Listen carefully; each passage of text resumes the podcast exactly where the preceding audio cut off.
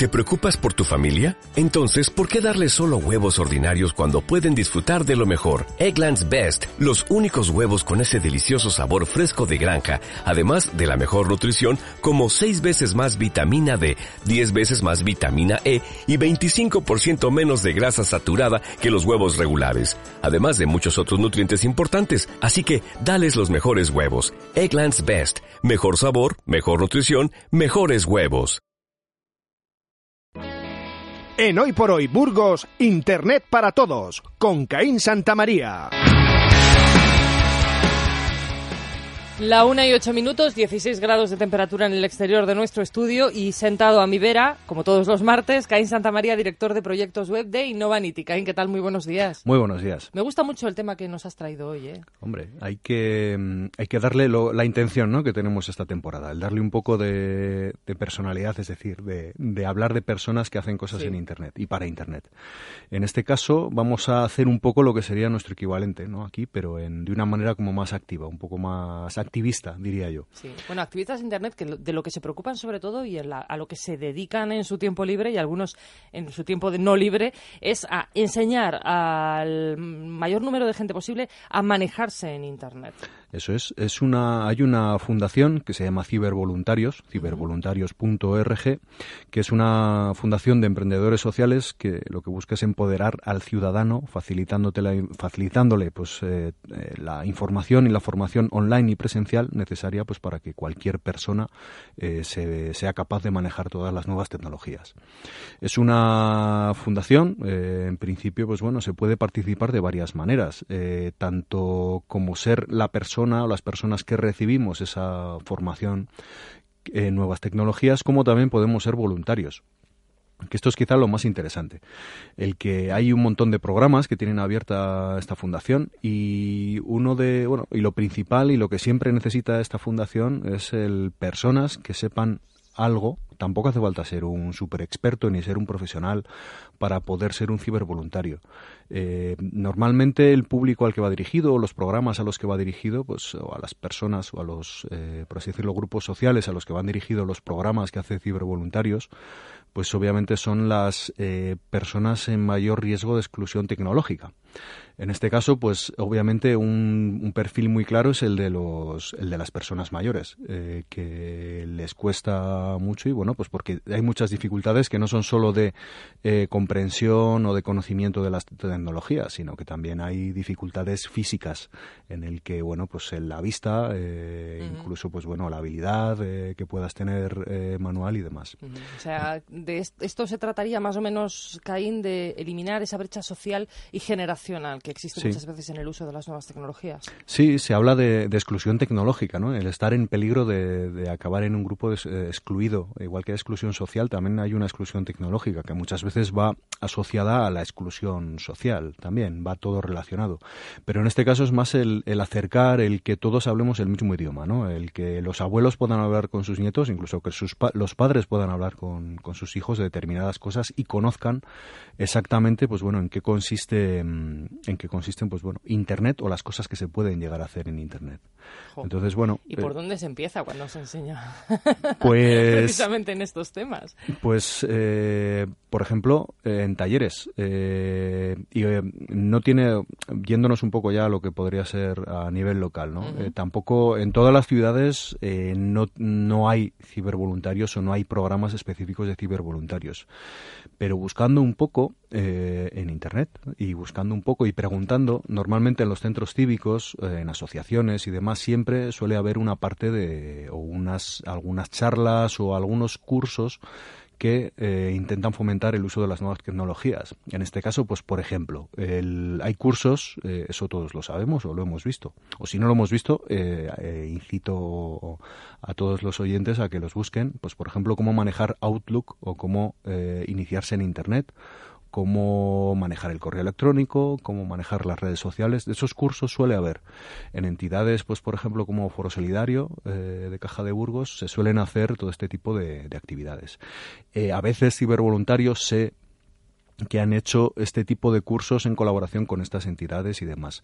Pero si no, bueno, es buscarlo y si no también asociaciones en sus propias instalaciones pues suelen dar este tipo de formación.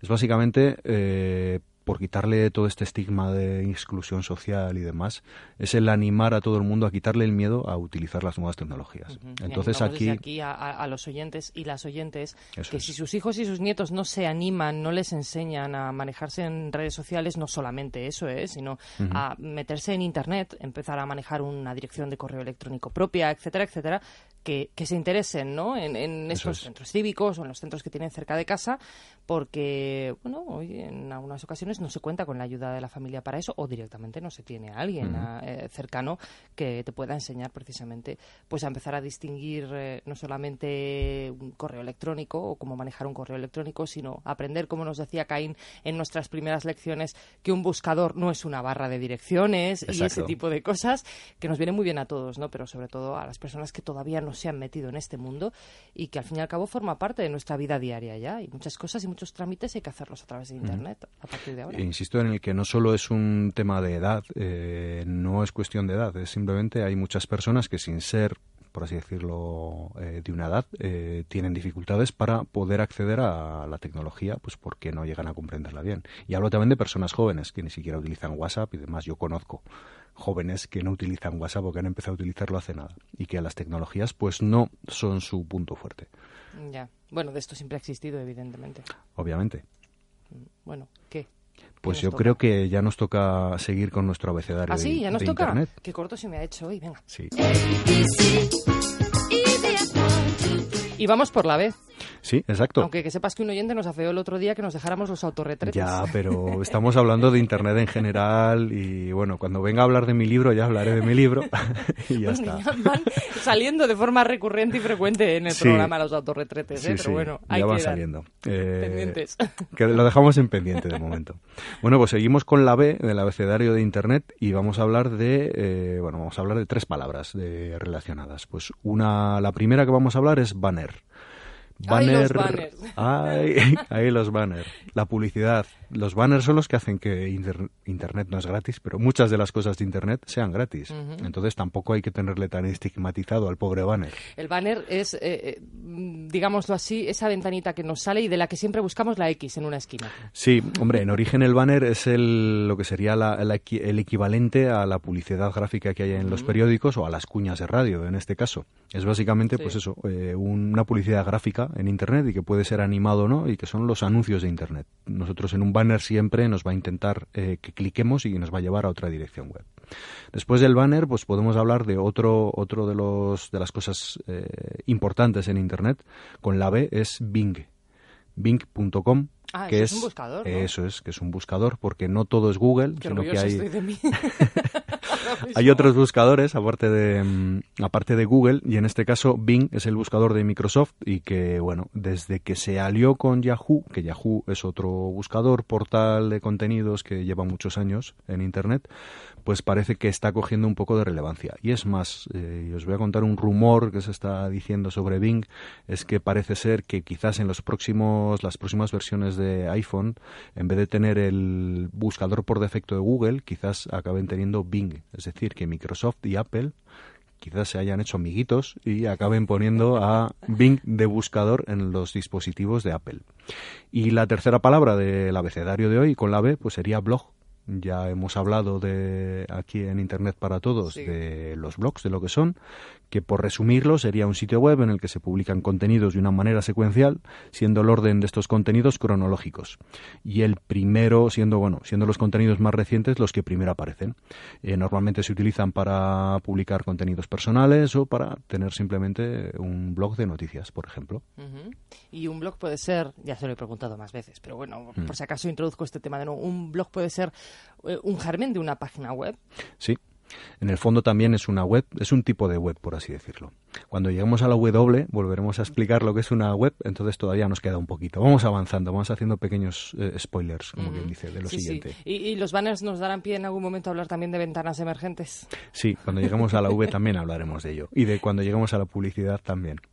Nos queda mucho abecedario y eh, no sé si tendremos temporada suficiente para abordarlo todo. Vamos por la B de momento, así que vamos eh, con, yo creo que buen ritmo. Caín Santa María, como siempre, muchísimas gracias por estar con nosotros eh, los martes.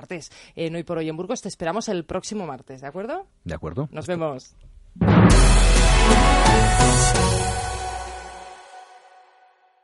Solo en supermercados El Árbol llévate la lubina ración 300-400 gramos a 2,50 euros la pieza. Supermercados El Árbol. Buenos precios. Buenos frescos.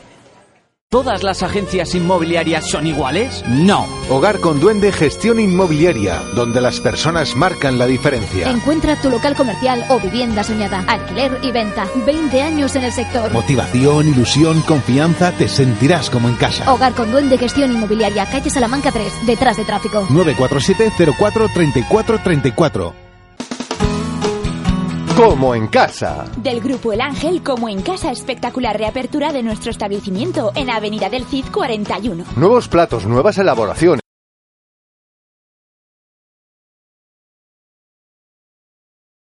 ¿Te preocupas por tu familia? Entonces, ¿por qué darles solo huevos ordinarios cuando pueden disfrutar de lo mejor? Eggland's Best, los únicos huevos con ese delicioso sabor fresco de granja, además de la mejor nutrición, como 6 veces más vitamina D, 10 veces más vitamina E y 25% menos de grasa saturada que los huevos regulares, además de muchos otros nutrientes importantes. Así que, dales los mejores huevos. Eggland's Best, mejor sabor, mejor nutrición, mejores huevos.